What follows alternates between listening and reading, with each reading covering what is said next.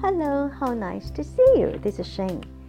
Today we are going to learn the third part of this beautiful song, My Way.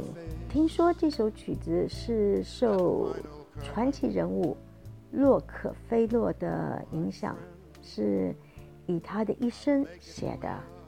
It's a beautiful song with such a wonderful attitude. Okay, let's start looking at the lyrics first. Yes, there were times I'm sure you knew when I bit off more than I could chew. But through it all, when there was doubt, I ate it up and spit it out. I faced it all and I stood tall. I did it my way. Well, what can I say? 让我们看看一些字哈。第一个字跟大家要分享的是 times。我们知道 What's the time？现在几点钟？Time。Good times, bad times。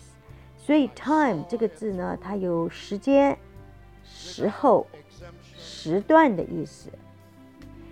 One time, two times, three times, five times。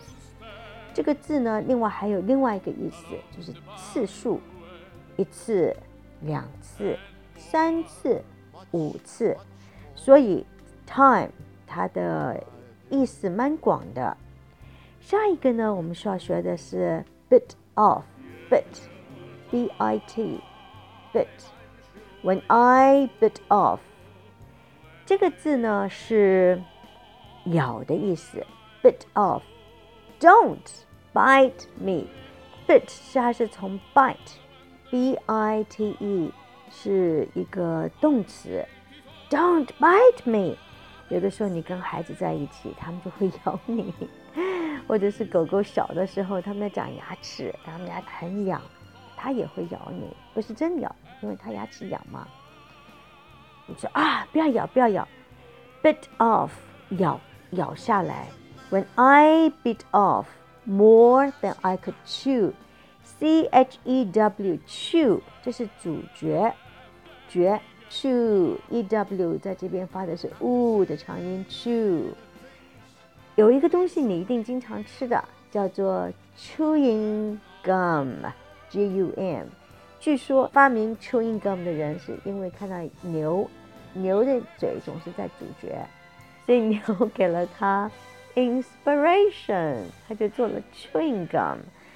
呃，chewing gum 也就是这个字 chew chewing gum。Through it all, when there was doubt, doubt, d o u b t, b 是 silent word，嘘，不发音，doubt。o u 在这边发 o 的音，doubt。When doubt 是怀疑、疑点 ，I doubted。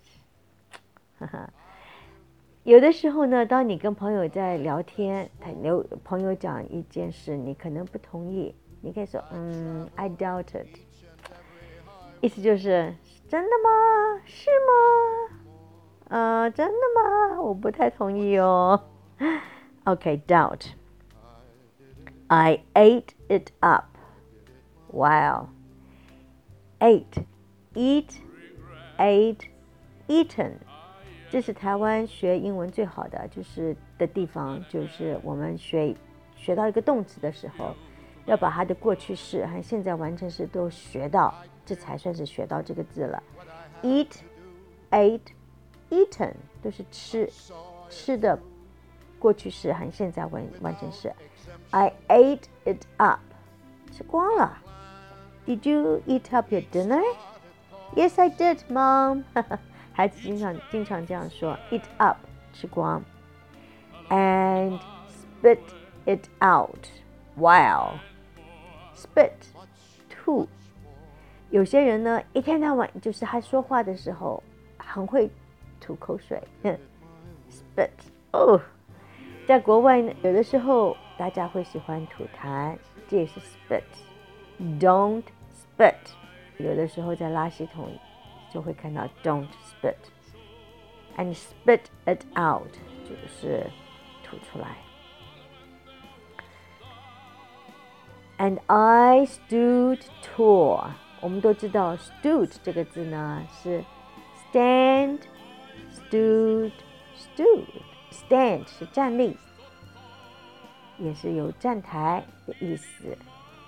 stood 是 stand 的过去式，和现在完成式。And I stood tall。我们都知道 tall 是高。意思是什么？他没有萎缩，多棒啊！面对了困难，他还是备战的直挺挺的。他没有萎缩。What an attitude! And I did it my way。意思就是 he tackled his problems head on. How would you know fear. Awesome. Okay, um, invite you to listening to the song and sing along to the song. And remember, practice makes perfect. Hope to see you tomorrow. Ciao.